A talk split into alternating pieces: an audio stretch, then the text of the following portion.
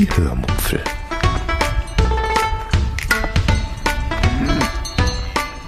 Aus dem Tagebuch einer Allgäuerin.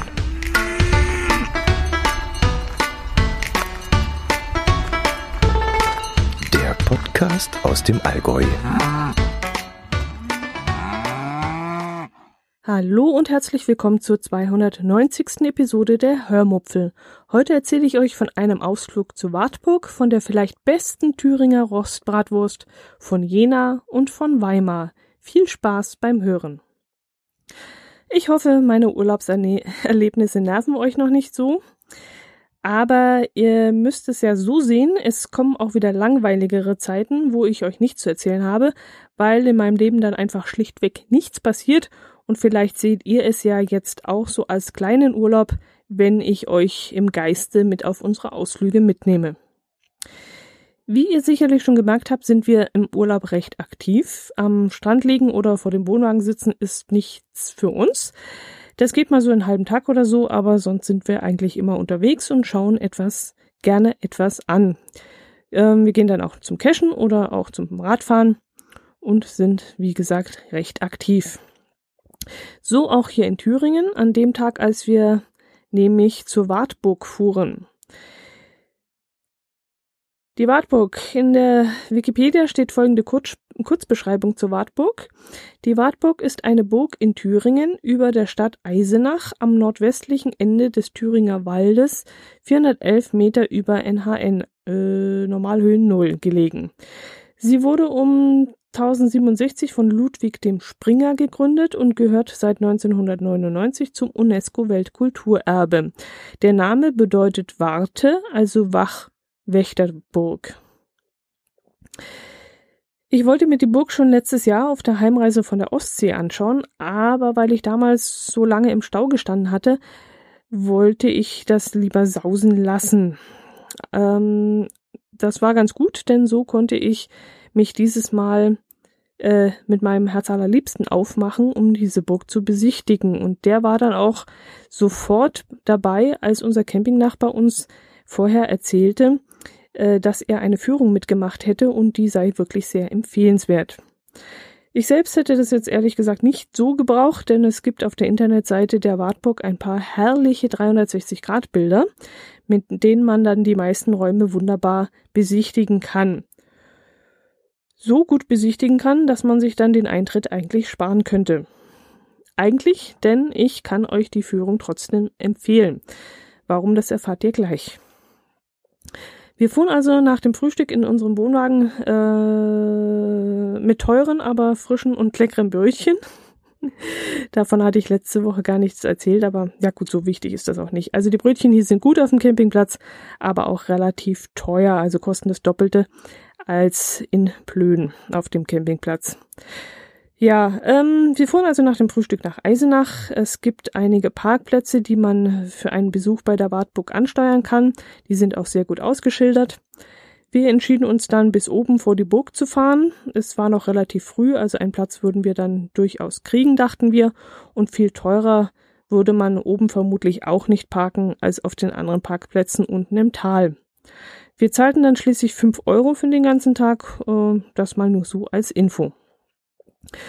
Vom oberen Parkplatz läuft man dann vielleicht noch fünf bis acht Minuten bis zum Eingang der Burg. In die Höfe der Burg kommt man ohne Eintrittskarte. Wenn man auf den kleinen Turm rauf möchte, muss man eine 1-Euro-Münze in ein Drehkreuz einwerfen und äh, wenn man dann die Führung auch noch mitmachen möchte, zahlt man nochmal 10 Euro extra.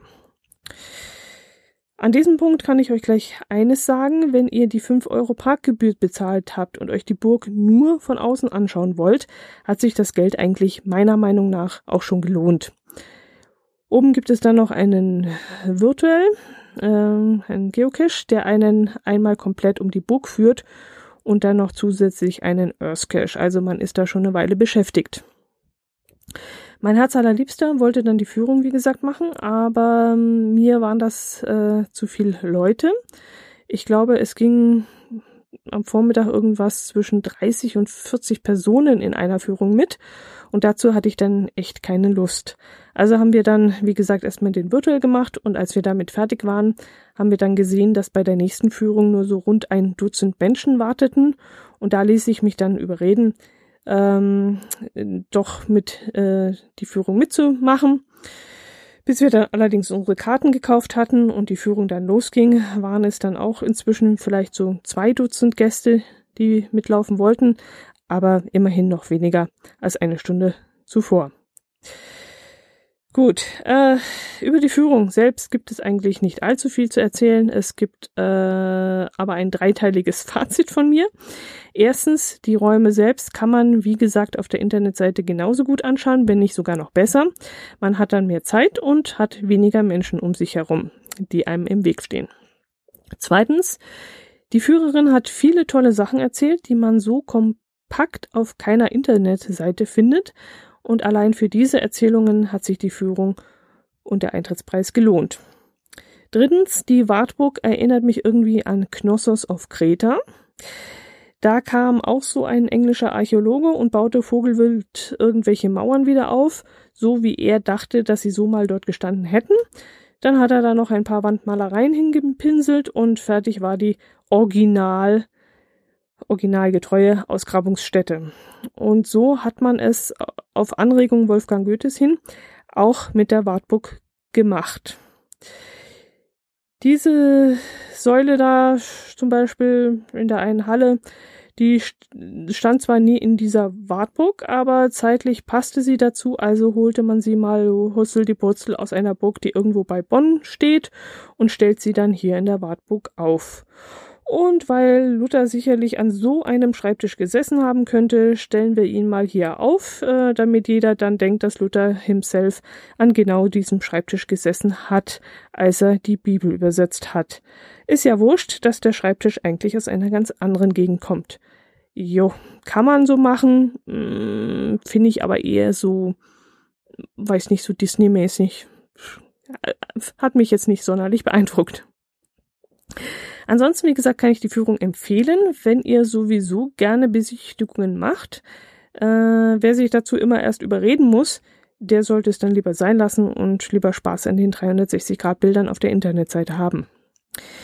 Was mir an, der, an den Erzählungen der Führerin so gefallen hat, das waren die vielen Geschichten. Sie hat also nicht nur Zahlen und Fakten runtergerattert, sondern das Ganze auch recht nett in einer Geschichte verpackt. So hat sie zum Beispiel erzählt, dass äh, Elisabeth aus Ungarn mit vier Jahren zur Verlobten von Ludwig dem irgendwas wurde. Und die beiden äh, hatten dann bereits ab diesem Alter zusammen in einem Zimmer äh, geschlafen äh, und sind dann äh, miteinander aufgewachsen. Und mit 14 Jahren haben sie dann geheiratet und in den nächsten sechs Jahren haben sie zusammen drei Kinder gezeugt. Nach dem Tod ihres Mannes, äh, der recht früh in einer Schlacht gefallen ist, äh, musste sie dann das Schloss verlassen, weil sie unter den Adeligen nicht sehr beliebt war und sie ging dann nach Marburg, wo sie sich um Arme und Kranke in einem Hospiz kümmerte. Aus diesem Grund war sie dann eben auch unbeliebt unter ihresgleichen, weil sie nämlich ihr Geld für das Fußvolk aus dem Fenster warf, statt selbst in Prunk und Glanz zu leben. Und ähm, das gefiel den Adeligen eben nicht. Leider ähm, lebte sie nicht sehr lange, denn bereits vier Jahre später starb sie im jungen Alter von 24 Jahren. Die Dame ratterte zwar diese Geschichten, ja, ich möchte geradezu sagen, völlig emotionslos und wie auswendig gelernt runter. Es machte mir aber seltsamerweise doch sehr viel Spaß, ihr dabei zuzuhören. Denn die Geschichten an sich waren sehr unterhaltsam. Also ich stand teilweise mit offenem Mund da und lauschte faszinierend ihren Erzählungen. Ja, nach der Führung war mir dann irgendwie nach Thüringer Rostbratwurst. Am Parkplatz wusste ich, gab es einen Wurststand. Äh, da waren wir morgens vorbeigekommen, an dem man eine essen konnte. Aber oben am Schloss gab es ein Selbstbedienungsrestaurant, in dem man für nicht ganz billige 5,90 Euro eine Thüringer Rostbratwurst in einem sehr großen, ja so ein bisschen dunklen Brot beziehungsweise Brötchen. Ich möchte es gerade ja spitz nennen, also bei uns im Allgäu nennt man sowas spitz. Ja, und ähm, eine Auswahl von, ich glaube, sechs Soßen bekam.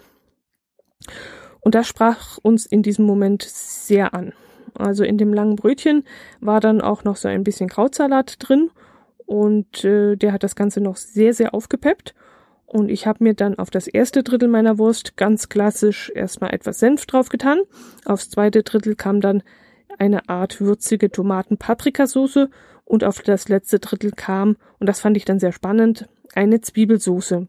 Und alles war wirklich sehr, sehr lecker.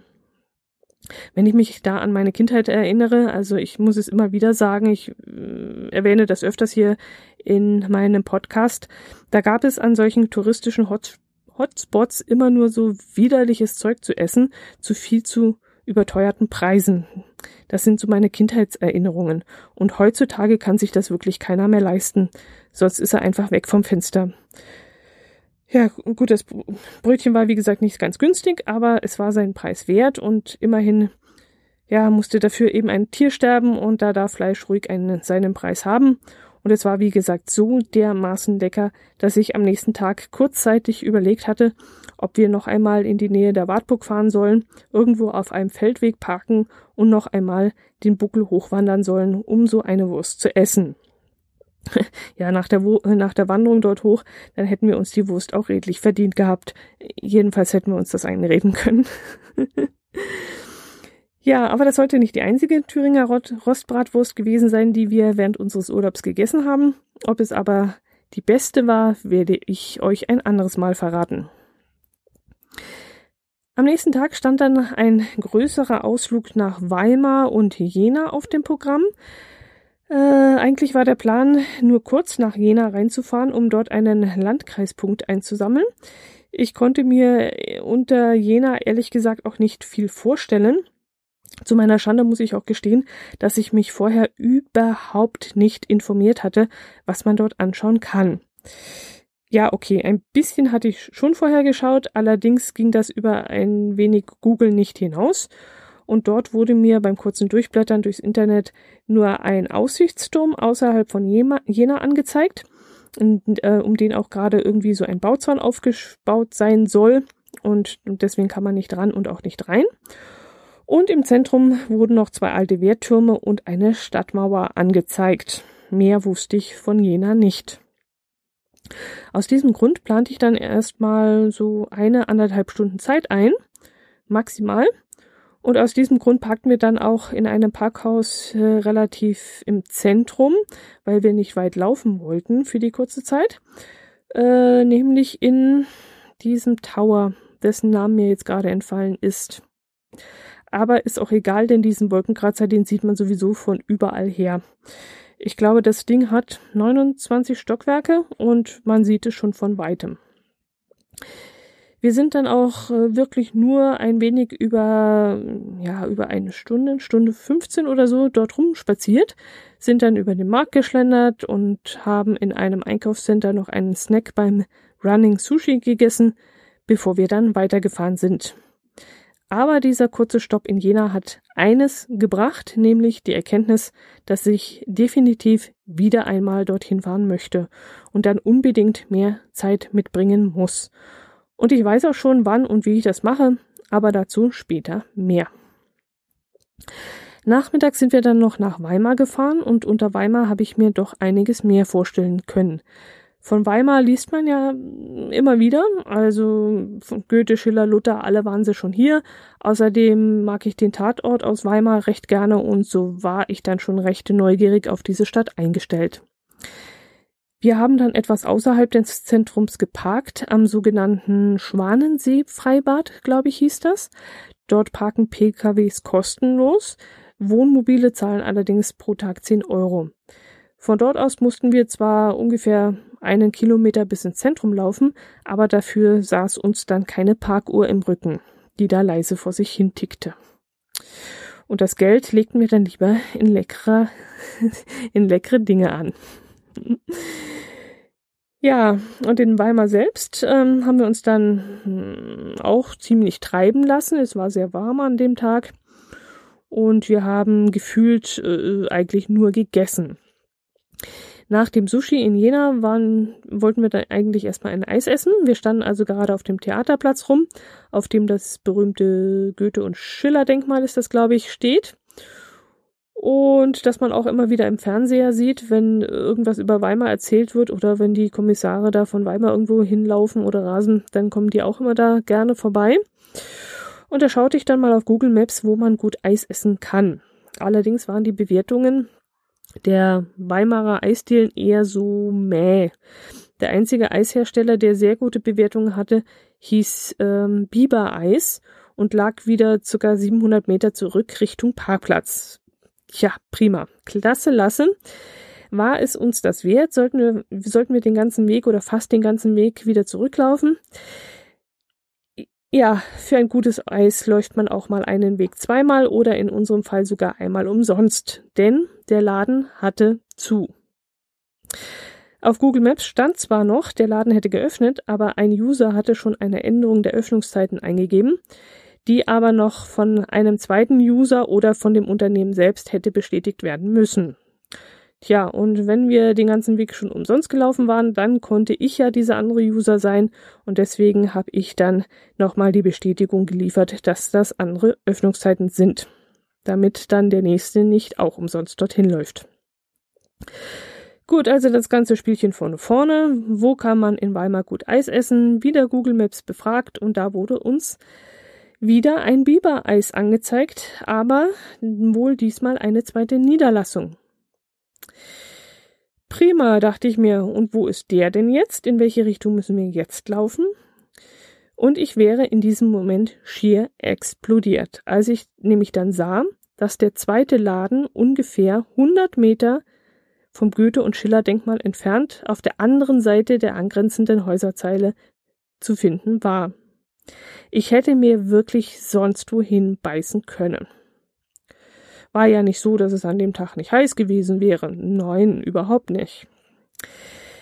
Aber jetzt erst recht, dachten wir uns, und dann machten wir uns auf direkten Weg dorthin. Als die Kugel dann aber, und jetzt haltet euch fest, zwei Euro kostete, wäre ich dann aber doch beinahe in die Luft gegangen. Und jetzt mache ich mal ein Spielchen mit euch.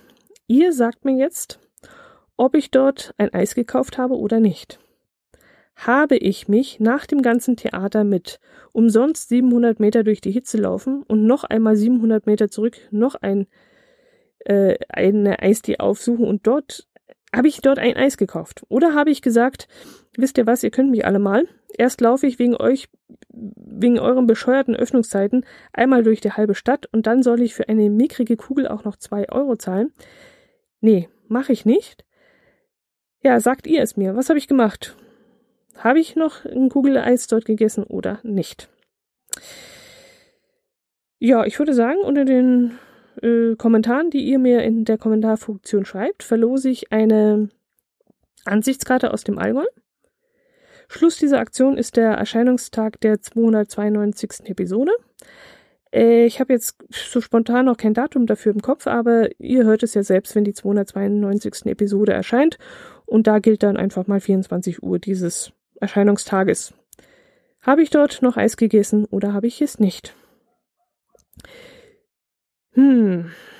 Ja, wir bummelten an dem Tag noch ein wenig durch Weimar, wohl wissend, dass wir gar nicht alles anschauen können. An jeder Ecke gab es irgendwas Spannendes, Schönes, Faszinierendes oder Tolles zu entdecken. Die ganze Stadt ist wie so ein von mir so geliebtes Wimmelbuch. Man kann hundertmal an der gleichen Stelle vorbeigehen und entdeckt trotzdem immer wieder etwas Neues. Und alles ist so hübsch hergerichtet und gepflegt. Also da müssen sich die westdeutschen Städte wirklich mal auf die Hinterbeine stellen und auch mal ein wenig Geld und Arbeitskräfte in die Hand nehmen, sonst werden sie von den ostdeutschen Städten echt abgehängt. Also wo früher der Putz von den Fassaden geblättert hat, erstrahlt alles in im neuen und vor allem im farbenfrohen Glanz. Da sind Innenrestaurants und hippe Läden, die sich aneinander reihen. Es gibt hübsche Cafés und kleine grüne Oasen an jeder Ecke. Da werden kleine, kleine Durchgänge mit, mit Grünzeug bepflanzt. In den Baulücken wurden Museen, Galerien und andere solche Begegnungsstätten mit modernem Stahl und mit viel Glas einfach so mal zwischen den alten Gemäuern hochgezogen. Die, die alten Gemäuer sind renoviert worden. Es sieht aus wie ein Prachtbau und in der Mitte dann dieses moderne. Es ist wirklich der Wahnsinn. Es gibt überall so viel zu gucken und es ist so schön geworden. Also ja, einfach ein Grund für uns dort jetzt immer wieder gerne hinzufahren und ähm, genau der Grund, warum wir in Ostdeutschland so gerne Urlaub machen. Ich werde euch mal querbeet ein paar Bilder einstellen, dann könnt ihr mal einen Blick drauf werfen. Es ist wirklich sehr, sehr schön alles und ähm, ja, jetzt muss ich nur Bilder finden, wo keine Menschen drauf zu sehen sind. Das wird ein bisschen schwierig werden. Aber gut, ich schaue mal nach, was ich da habe aber auf den, ja, auf dem Video für, für den, ja, genau, ein Video könnte ich auf dem YouTube-Kanal stellen. Ähm, da achte ich eigentlich immer, wenn ich Videos drehe, dass auch ja keine Menschen zu erkennen sind. Ähm, und in den Videos sollte man auch einen kleinen Eindruck bekommen, wie schön es in Weimar ist. Gut. Uh, ja, und da bin ich genau da gelandet, wo ich am Anfang gesagt habe, wann und wie ich mir mal wieder für Jena und in Verbindung damit auch mit auch Weimar ausgiebig Zeit nehmen möchte. Ich werde dann für nächstes Jahr nämlich äh, vermutlich wieder einen Alleinurlaub planen. Hm, vermutlich wieder eine knappe Woche, denke ich mal. Und das wird dann sicherlich in der Nähe von Weimar sein. So nehme ich mir das jedenfalls mal vor. Und ich, ja, vielleicht plane ich jetzt mal vier oder fünf Übernachtungen in unmittelbarer Nähe zu Weimar ein und dann auch nochmal, ja, die Möglichkeit zu haben, äh, einen Tag nach Jena zu fahren und dort ein bisschen Zeit zu verbummeln. Also ja, das reift so gerade in meinem Kopf, aber ich denke, das wird sich machen lassen. Was gibt es von unserem Weimar Besuch noch zu erzählen? Wir waren nachmittags noch einen Burger bei Franz und Willi essen, der war sehr gut, und haben uns nach einem weiteren ausgiebigen Bummel durch die Stadt und durch den Stadtpark hinunter zur Ilm äh, abends noch von Google Maps einem kleinen Pralinenladen führen lassen, der sich gegenüber von Goethes Wohnhaus befindet. Heißt der Platz auch Goetheplatz? Hm, weiß ich jetzt gar nicht mehr. Aber ich verlinke es wieder in den Shownotes. Ähm, das kennt ihr ja von mir. Das kleine Geschäft, das verkauft ähm, hauptsächlich Schokolade in allen möglichen Variationen, serviert aber auch an ein paar Tischen äh, Kaffee und auch selbstgemachte heiße und kalte Schokolade sowie so kleine Petits heißen die, glaube ich. Und an diesem Tag gab es leckere kleine Schokoladenkuchenstückchen. Und mein Herz allerliebster, der hat sich dann noch zusätzlich eine Auswahl an Pralinen zu seinem Kaffee kommen lassen und die seien sehr, sehr lecker gewesen. Äh, mir war in diesem Moment nicht danach, äh, mir war in diesem Moment eher wieder nach Thüringer Rostbratwurst. Ja, ähm, durch Weimar mh, mm, fahren dann auch diverse Pferdekutschen, die mich dann irgendwie an die Fiaker von Wien erinnern. Ich habe dann eine Kutsche mit ihrer Kutscherin fotografiert, äh, möchte dieses aber dieses Bild aber nicht veröffentlichen, sondern nur für meine private Sammlung verwenden. Die Frau hat nämlich gesehen, dass ich sie fotografiere und hat trotzdem oder gerade deshalb ein ganz böses Gesicht gemacht. Also ich gehe mal davon aus, dass sie nicht fotografiert werden wollte.